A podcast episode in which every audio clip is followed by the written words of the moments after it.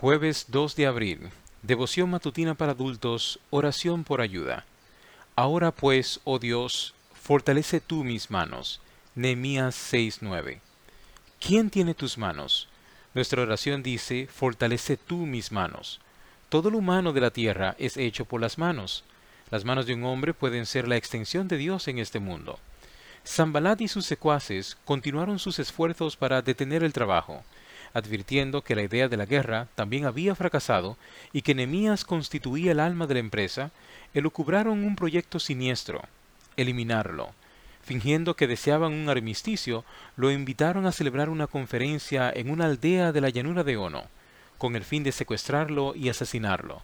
Nehemías 6, 1 y 2. Pero Nehemías, sospechando el complot, rehusó asistir. Entonces trataron de ser más astutos. Enviaron una carta abierta que lo acusaba, según testimonio de los propios judíos, de conspirador. Era una estrategia basada en el chantaje y en sembrar la discordia entre los judíos contra su líder. Pero Nehemías no se detuvo en las calumnias, sino que siguió orando y trabajando. Verso 8.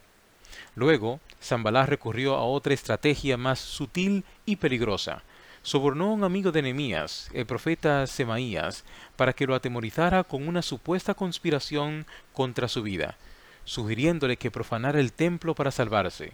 Versículo 10 al 13. Pero nuevamente, Nehemías salió airoso al descubrir las maquinaciones del enemigo. Pero yo respondí, los hombres como yo no huyen ni se meten en el templo para salvar el pellejo. Yo al menos no me meteré. Verso 11. Dios respondió su oración, fortaleciendo sus manos y su corazón.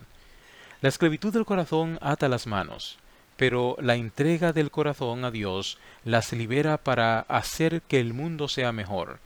El que entrega sus manos a Dios tiene un corazón puro. Salmo 24.4. Dios le pidió a Moisés sus manos para liberar a su pueblo cautivo. Éxodos 17.11. Jesús le ofreció las manos a su Padre, y esas manos benditas fueron crucificadas. Por el contrario, Pilato se lavó las manos. Mateo 27:24. Pero su corazón quedó atrapado en la culpa, pues la sangre que él trató de lavar era la única que podría haberle dado un corazón inocente. Jesús sabrá qué hacer con tu corazón y tus manos para bendecir a los demás. Nuestra oración. Señor, dame un corazón puro y fortalece mis manos.